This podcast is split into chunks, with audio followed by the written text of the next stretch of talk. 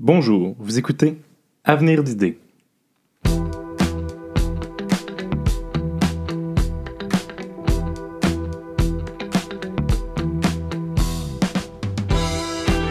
Aujourd'hui Avenir d'idées, des mesures à prendre contre la discrimination génétique, l'interprétation des émoticônes par les tribunaux, en sujet principal, le domicile garanti comme solution à l'itinérance, la chronique différente et le rôle culturel des universités à Montréal.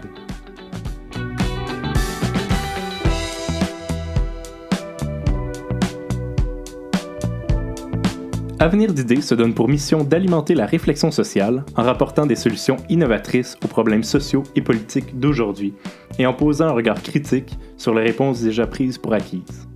Avenir d'idées est une production d'Atelier 10 enregistrée dans les studios de choc.ca. Je m'appelle Michael Lessard et j'ai autour de moi Étienne Cloutier. Bonjour. Alexandra Bellé-McKinnon. Salut. Gabriela Rosankovic. Allô, Michael. Michel Bélanger-Roy. Bonjour, Michael. Théo L. Richer. Allô.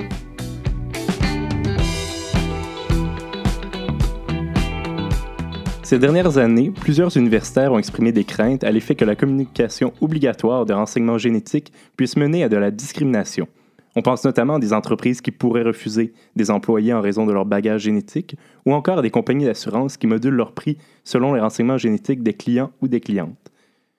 On redoute aussi que ce risque de discrimination génétique puisse pousser certaines personnes à refuser de participer à des études sur la génétique puisqu'elles ont peur que ces renseignements soient transmis à des tiers en raison de l'absence de protection à cet égard. Je parle d'une solution législative à ce problème avec Étienne Cloutier pour notre segment aux politiques. Bonjour Étienne. Bonjour Michael.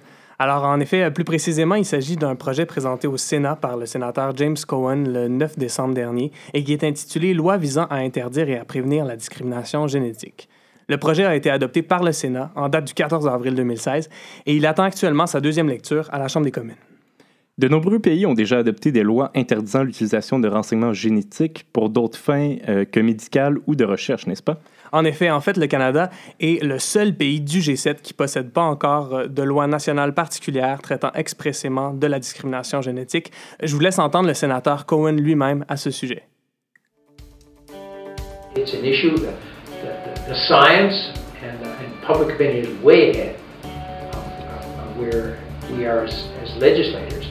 And I think it's, it's a shame, it's, it's wrong, it's criminal that we don't have some sort of protection in Canada either.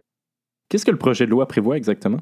Alors, principalement, la loi interdirait à quiconque d'obliger une personne à subir un test génétique ou à en communiquer les résultats comme condition 1. à l'obtention de services ou de biens, 2. à la conclusion ou le maintien d'un contrat, comme par exemple le contrat de travail ou le contrat d'assurance, 3. ou encore pour avoir droit à certaines modalités particulières dans ces contrats, certains avantages.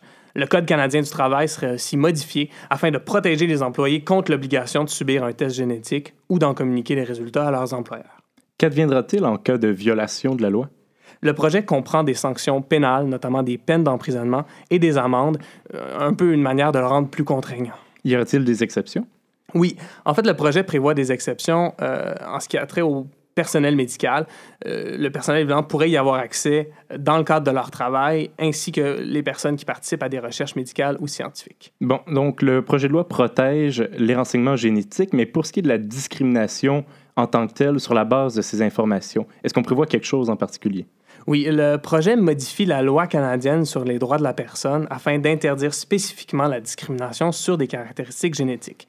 Euh, c'est une loi fédérale qui vise à protéger les Canadiens et les Canadiennes contre la discrimination lorsqu'ils sont employés ou reçoivent des services du gouvernement fédéral, des gouvernements des Premières Nations ou encore des entreprises privées réglementées par le gouvernement fédéral, comme on peut penser notamment aux banques, aux entreprises de transport interprovincial, aux télédiffuseurs et aux entreprises de télécommunications. Et avons-nous déjà une telle protection au Québec? En fait, la Charte québécoise prévoit déjà le handicap comme motif de discrimination prohibé, ce qui pourrait bien couvrir la discrimination génétique. En effet, la Cour suprême affirmait dans un arrêt Commission des droits de la personne et des droits de la jeunesse contre Ville de Montréal qu'un handicap, au sens de la Charte québécoise, peut être soit réel ou perçu.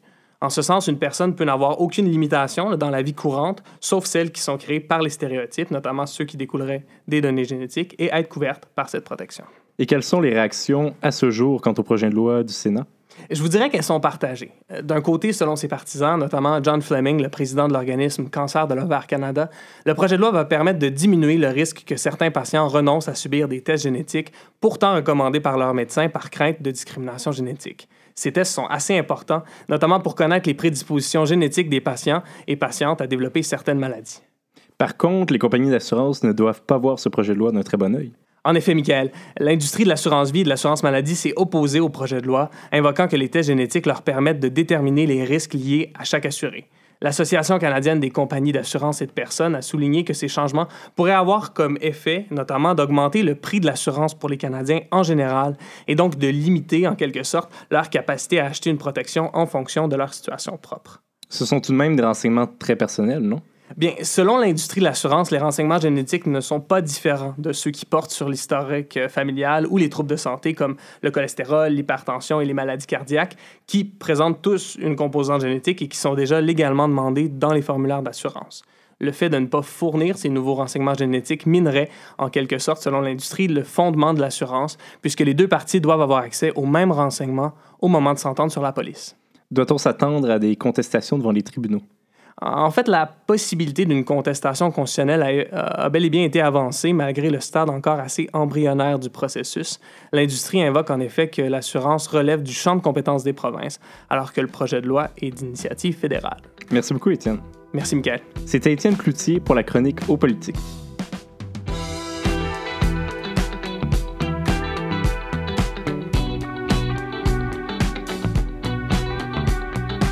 Depuis peu, les tribunaux sont appelés à interpréter de nouveaux éléments de preuve bien de notre temps, les émoticônes.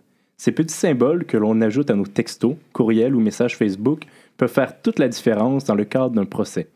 J'en parle avec Alexandra Bellé-McKinnon pour notre segment Au tribunal. Alexandra, ces petits symboles que l'on ajoute sans trop y penser à nos messages pourraient maintenant faire l'objet d'interprétations poussées. Exact, Michael. Ce sans trop y penser, justement, prend une toute autre dimension depuis que le sens à donner à ces petits symboles est débattu sur la place publique. Vous vous souviendrez sûrement euh, de la controverse qui a entouré le tweet de l'animateur de radio Jeff Fillion suite au passage d'Alexandre Taillefer à l'émission Tout le monde en parle. Oui, Jeff Fillion avait déformé les propos de Taillefer euh, relativement à la compagnie Amazon en insinuant que Taillefer blâmait la compagnie pour le suicide de son fils. Et Fillion avait ajouté deux émoticônes de petits bonhommes avec des lunettes à la fin du message. Certains ont vu l'ajout des émoticônes comme une preuve du sarcasme et de l'antipathie qui teintait son propos. Au contraire, pour Filion, l'ajout des deux émoticônes était complètement insignifiant et rappelait seulement l'aspect physique de Taillefer, qui porte lui aussi des lunettes noires. Hmm, un peu difficile à croire. C'est donc ce type de débat qu'on pourrait maintenant voir devant nos tribunaux. Euh, dans quel contexte exactement les tribunaux s'intéresseraient-ils aux émoticônes? C'est principalement dans des cas euh, d'accusation de harcèlement criminel ou lorsque des personnes sont victimes de menaces et parfois même dans des contextes d'agression sexuelle. Le problème avec les émoticônes, comme on s'en rend compte avec l'affaire de Jeff Fillion, c'est qu'elles peuvent être utilisées différemment par chaque personne, dépendamment du contexte de la conversation ou des inside jokes entre les interlocuteurs. Il faut essayer de se mettre dans la tête de l'auteur. C'est un exercice qui est essentiellement très difficile. Quel impact exactement est-ce qu'une mauvaise interprétation des émoticônes pourrait avoir? Eh bien, dans certains cas, l'interprétation des émoticônes peut aller jusqu'à faire la différence entre l'emprisonnement et la liberté. En Virginie, par exemple, une jeune fille de 12 ans est accusée de menaces de mort en raison d'une publication qu'elle a faite sur Instagram qu'elle adressait au personnel de son école et qu'elle avait ponctué d'émoticônes de petites bombes, de fusils et d'armes blanches. C'est évident qu'on veut éviter qu'une fillette se retrouve en prison par erreur, mais imaginez la réaction du public si les menaces étaient sérieuses, mais qu'on les avait ignorées. Tout à fait. Est-ce que les tribunaux ont des lignes directrices pour interpréter les émoticônes? Bien, il s'agit d'un enjeu qui est extrêmement nouveau et aucun cadre d'analyse euh, cohérent, particulier aux émoticônes, n'a encore été développé. Le peu de décisions qui ont été rendues jusqu'à maintenant vont un peu dans tous les sens. Pouvez-vous nous donner des exemples? Certainement. Euh, il y a d'abord une affaire qui s'est rendue jusqu'à la Cour suprême des États-Unis, où un homme est accusé d'avoir menacé sa femme de mort et il a ensuite été acquitté, en partie parce qu'il avait tempéré ses messages agressifs en leur, ajoutant un, en leur ajoutant un petit bonhomme qui fait une grimace. À l'inverse, un juge du Michigan a confirmé qu'une plainte de harcèlement était fondée et a noté que l'ajout de la même émoticône, du petit bonhomme qui fait une grimace, euh, à des messages textes par ailleurs menaçants destinés à la victime ne transformait pas les menaces en blagues. Et comment est-ce que les juges euh, mo- motivent leurs décisions? Ils peuvent s'appuyer sur le témoignage d'un expert linguiste, par exemple, ou encore recourir au dictionnaire des émoticônes qui a été développé par le Unicode Consortium. Mais ces outils peuvent pas euh, vraiment aider les juges à déceler, par exemple, le sarcasme que l'auteur voulait utiliser, non? Exactement. À la fin, c'est comme dans tout exercice d'interprétation. Le juge doit prendre du recul et considérer la totalité du contexte qui entoure le message pour découvrir l'intention de l'auteur. Est-ce qu'on risque de voir les juges développer une approche plus cohérente bientôt?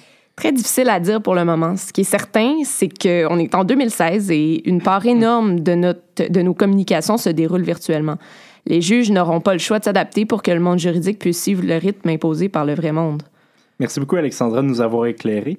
On réfléchit la prochaine fois qu'on va utiliser une émoticône d'aubergine ajoutée à nos messages textes. Ça me fait plaisir, Michael. À la prochaine.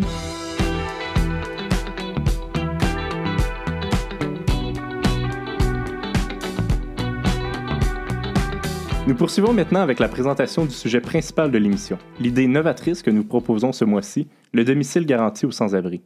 Cette proposition, qui peut sembler utopique à première vue ou encore simpliste, est déjà largement étudiée et appliquée en Amérique du Nord depuis près de 30 ans.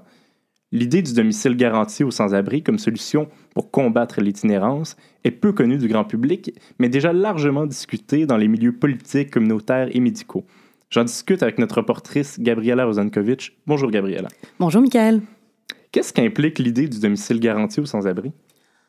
En fait, c'est le vecteur central d'une approche de lutte à l'itinérance qu'on appelle le logement d'abord ou Housing First et qui considère le logement comme étant le point de départ à la lutte à l'itinérance et non pas euh, l'objectif à atteindre. Comme son nom l'indique, on accorde la priorité au logement. Donc, on permet l'accès immédiat à un logement en occupation stable aux personnes en situation d'itinérance et on s'enquiert parallèlement et par la suite de leur offrir des services médicaux et sociaux tels que la psychiatrie, la désintoxication ou encore du soutien psychosocial, euh, qui sont flexibles et adaptés à la situation de chacun. En quoi est-ce que l'approche logement d'abord diffère des autres méthodes de lutte à l'itinérance? C'est une approche qui est considérée comme étant novatrice parce qu'elle agit euh, en amont plutôt qu'en réaction. Premièrement, les participants reçoivent un logement sans aucune condition préalable qui sont souvent requises dans d'autres approches de, réin- de réinsertion, euh, comme des traitements psychiatriques ou encore euh, de la désintox, euh, pour accéder à certains programmes de logements sociaux subventionnés. En deuxième lieu, les participants n'ont pas besoin de passer par des étapes de réinsertion au logement, comme de passer par des maisons de transition ou encore d'évaluation de leur capacité d'autonomie. On offre une autonomie, une chance à des candidats, même s'ils ne sont pas considérés comme étant aptes au logement a priori. Et finalement, le choix et euh, le respect de l'autonomie de chacun sont centraux à cette approche. Les participants choisissent le logement de leur choix, des logements individuels qui sont pour la plupart offerts par des propriétaires privés. C'est d'ailleurs un peu un enjeu euh, lorsqu'on parle de cette approche, mais j'y reviendrai un petit peu plus tard. Vous parlez d'une approche différente de lutte à l'itinérance. Pourquoi a-t-on cherché à utiliser une nouvelle approche? Est-ce que les approches dites plus traditionnelles étaient inefficaces? En fait, le mouvement euh, Logement d'abord est apparu aux États-Unis dans les années 80, mais c'est vraiment au début des années 90 que naît le premier projet d'envergure euh, qui utilise cette approche-là, qui s'appelle Pathways to Housing et qui est un organisme qui a été fondé par le docteur Sam Tsemberis, qui travaille en psychologie sociale à New York. Alors, le docteur Tsemberis constate que ces patients, pour la plupart avec des problèmes de santé mentale, font le trajet circulaire entre l'hôpital, la rue et des logements temporaires. Il a cherché à briser ce cercle vicieux-là. On l'écoute à ce sujet. Because we were consistently failing to help them constructively, what we did was we began to label them as uh, treatment resistant, hard to reach.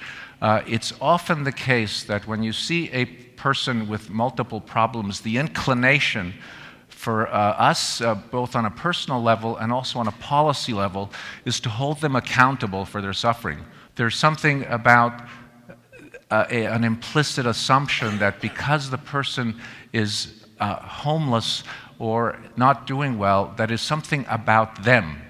Perhaps they're not uh, working hard enough, or perhaps what they have given to them has been squandered.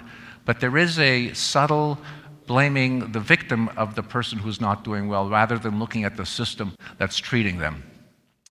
En fondant Pathways to Housing, le docteur Tsemberis considère que le logement est la pierre angulaire de la réhabilitation. Donc, une fois qu'un patient sait où il va dormir, manger, s'occuper de son hygiène et que toutes ces choses-là sont faites au même endroit, il présente une meilleure stabilité puis une meilleure capacité à être traité pour ses autres problèmes, qu'ils soient d'ordre psychiatrique, sociaux ou économiques. Pour répondre à votre question, Michael, euh, les personnes comme le docteur Tsemberis considèrent que notre approche actuelle, axée, comme je le disais tout à l'heure, sur les refuges ou sur les services d'urgence, euh, bien qu'ils aident ces personnes à survivre, leur offrent pas nécessairement les outils pour se sortir de l'itinérance. Au, Canada, notamment, on a estimé que l'itinérance coûte annuellement 7 milliards de dollars aux contribuables canadiens en services de santé, avec le système judiciaire et avec euh, les différents services sociaux qu'on leur offre. Est-ce que la nouvelle approche fonctionne réellement? Le logement d'abord a démontré que ça favorise l'occupation stable d'un logement et que ceci entraîne d'autres répercussions positives, comme l'efficacité du suivi psychiatrique ou en toxicomanie, par exemple, la diminution des interventions de la police et de la judiciarisation et un, une diminution du nombre d'hospitalisations et de visites à l'urgence. D'un point de vue plus philosophique, cette approche remet l'autonomie et la dignité des personnes au cœur de ces considérations et donc améliore non seulement la qualité de vie et la santé de ces personnes, mais représente aussi une réduction de coûts importante. Très intéressant. Mais vous parlez des années 90, la ville de New York, mais est-ce que le logement d'abord est applicable ici au Québec? Bien, en fait, euh, la faisabilité et l'applicabilité du logement d'abord dans un contexte canadien a fait l'objet d'une vaste étude canadienne de 2009 à 2013, le projet qu'on a appelé Chez soi, At Home, qui a été euh, piloté par la Commission de santé mentale du Canada donc, 2000 participants dans cinq grandes villes canadiennes, Vancouver, Winnipeg, Toronto, Moncton et Montréal, euh, ont participé à cette étude.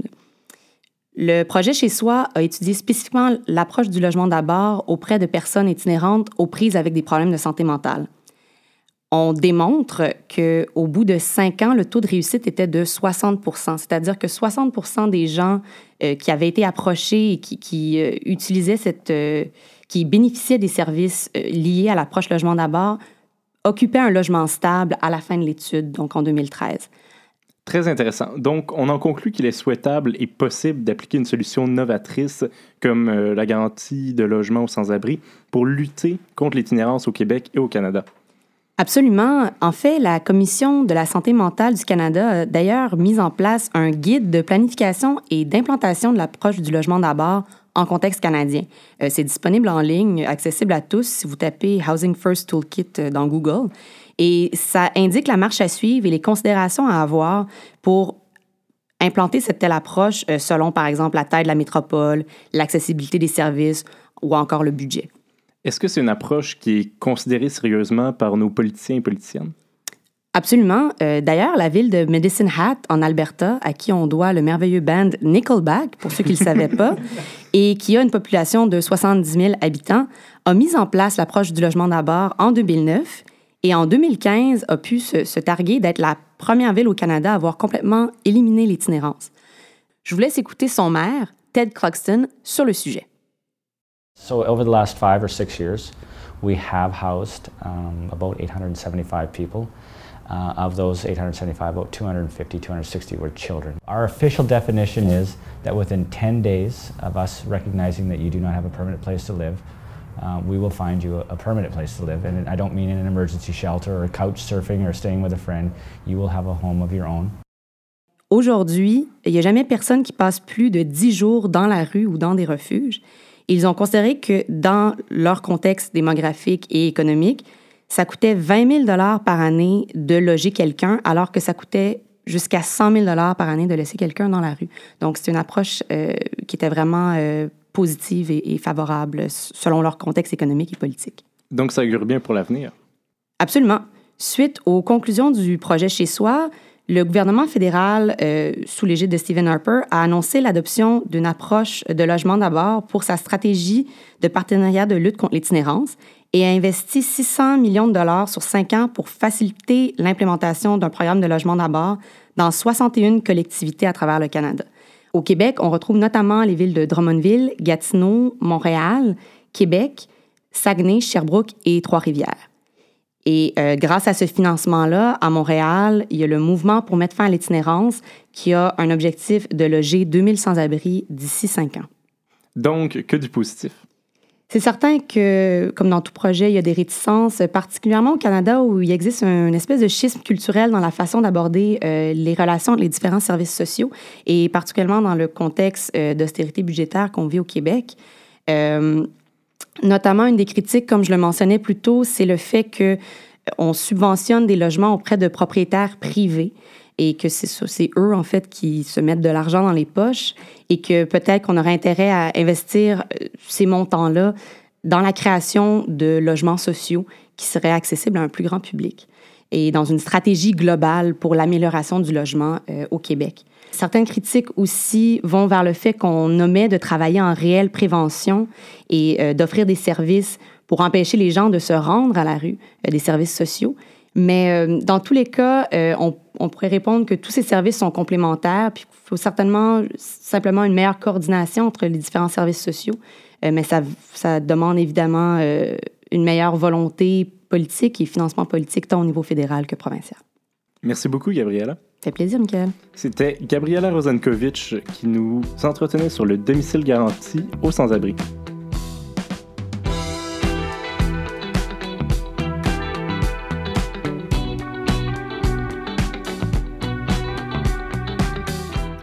Passons maintenant à la chronique différente avec Michel Bélanger-Roy. Bonjour Michel. Bonjour Michael, je suis très content d'être ici, très excité par cette belle première émission. Michel, avec Avenir d'idées, vous aurez votre chronique intitulée La chronique différente.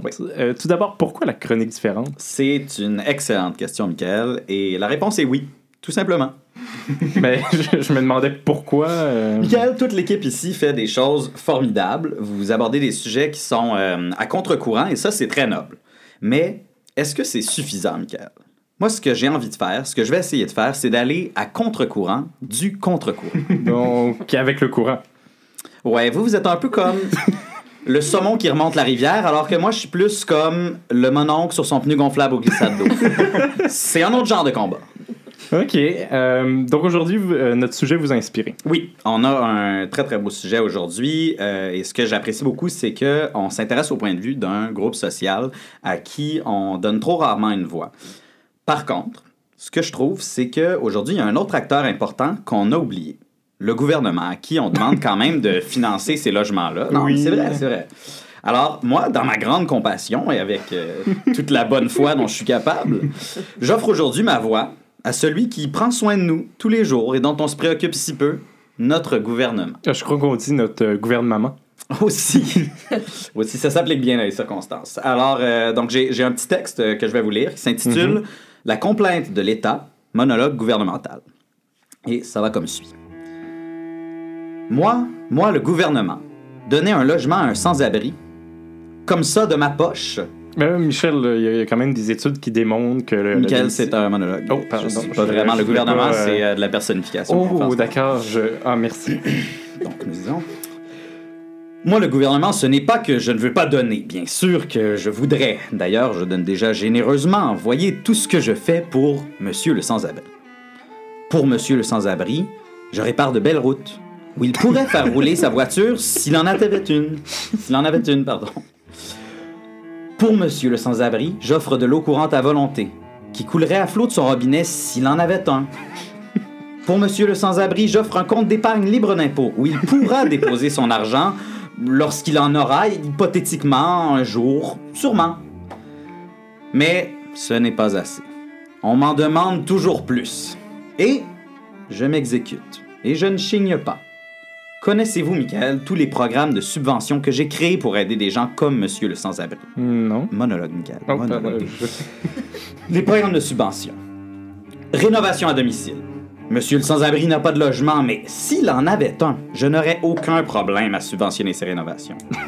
Subvention à l'achat d'une voiture électrique, bourse pour études postdoctorales. Je comprends les véritables besoins de monsieur et j'aide généreusement.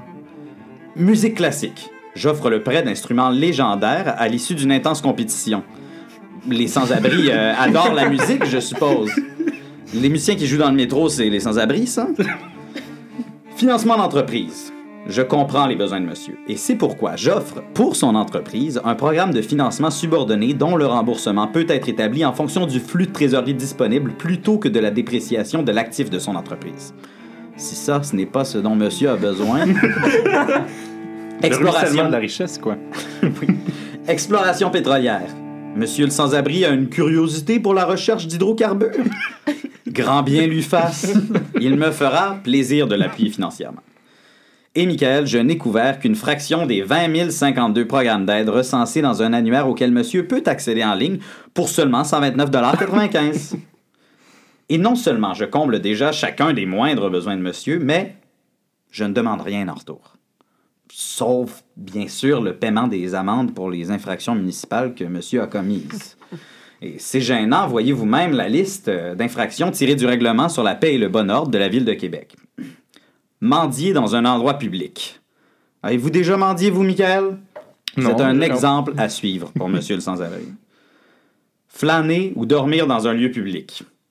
Peut-être que s'il se débarrassait de cette mauvaise habitude, on serait plus enclin à vouloir l'aider à trouver un logement. Avoir installé un équipement pouvant servir d'abri. Ah, ça, c'est carrément choquant. D'ailleurs, comment ose-t-il encore se prétendre sans abri s'il s'en construit un? Heureusement, heureusement, la police veille à l'en empêcher. La loi, Michael, elle est la même pour tous. Personne n'a le droit de dormir dans un parc ou de se construire un abri. Ni Pierre-Carl Pellado, ni Paul Desmarais, ni un sans-abri. Et Pierre-Carl Pellado et Paul Desmarais ont accompli de grandes choses sans jamais avoir besoin de dormir dans la rue. Monsieur le sans-abri pourrait s'inspirer d'eux. Et tout ça, ça me coûte très cher à moi, moi le gouvernement, de mettre au service de monsieur le sans-abri des agents de police qui lui distribuent diligemment des amendes pour l'aider à respecter la loi. Et s'il continue d'éviter de payer, je devrais dépenser encore plus afin de l'emprisonner pour ses amendes non payées. Alors quand on me demande d'offrir un logement à monsieur, moi, moi qui me fends déjà en quatre pour donner à monsieur tout ce dont il a besoin. Mais bon, nous sommes en démocratie, Michael. Si monsieur veut changer son gouvernement, il n'a qu'à exercer son droit de vote, comme tout le monde. Tout ce qu'il lui faut, c'est une adresse de domicile fixe. Merci beaucoup, Michel. Euh, c'est certainement une perspective très différente euh, de ce qu'on a entendu plus tôt dans l'émission. C'était Michel Bélanger-Roy pour La Chronique différente.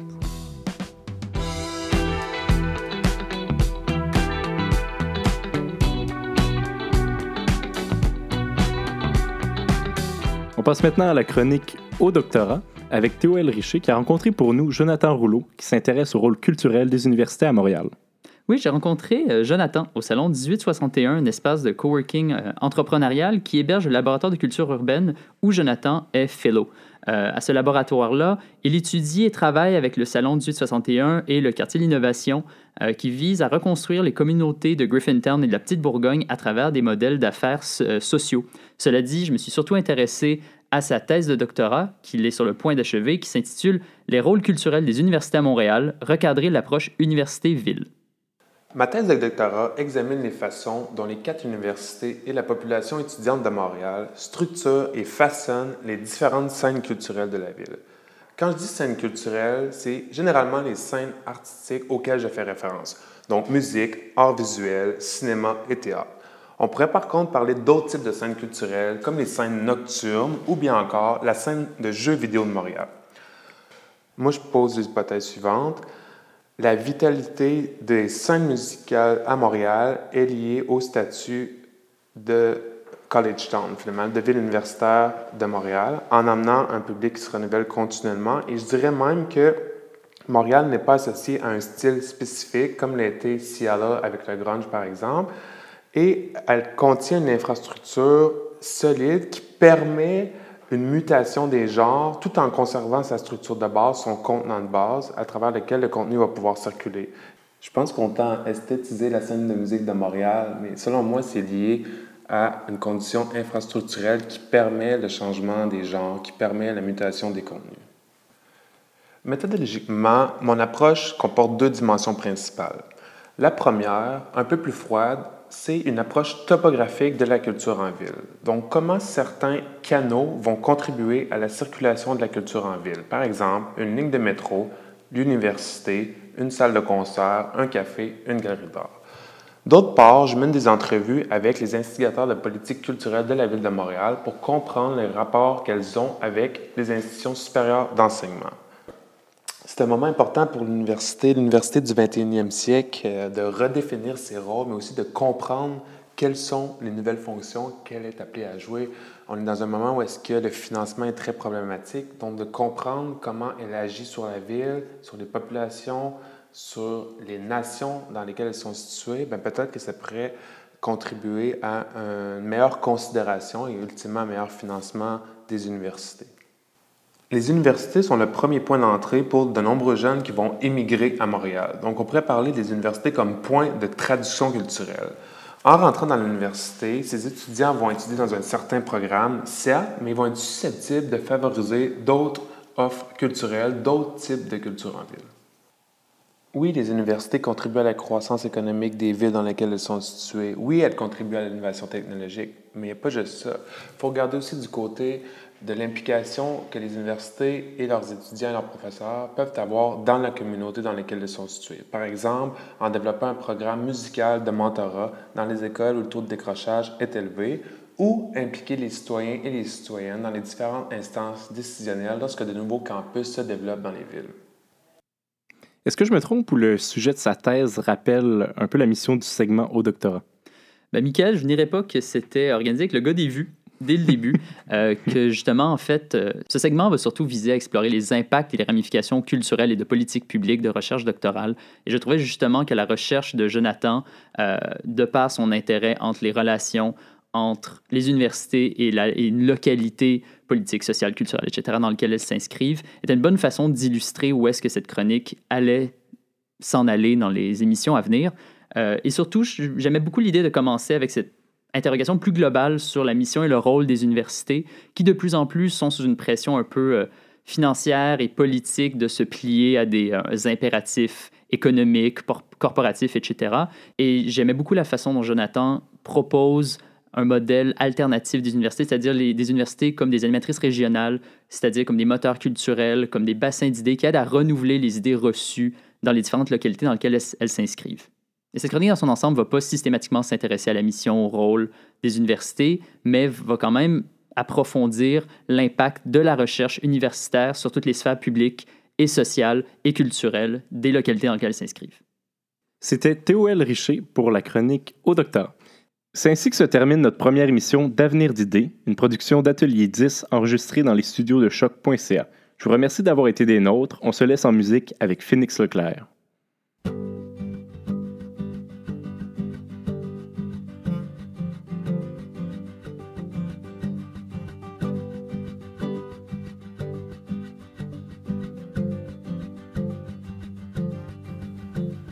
Les animaux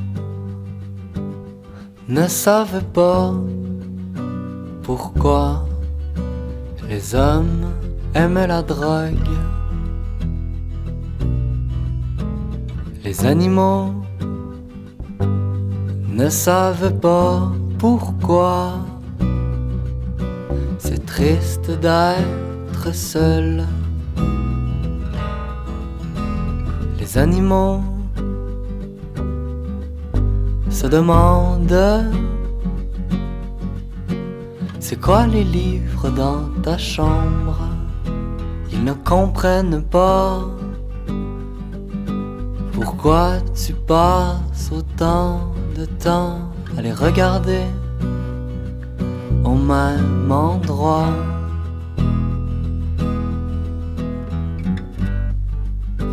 Ils ne comprennent pas pourquoi je passe autant de temps à te regarder au même endroit. Et moi,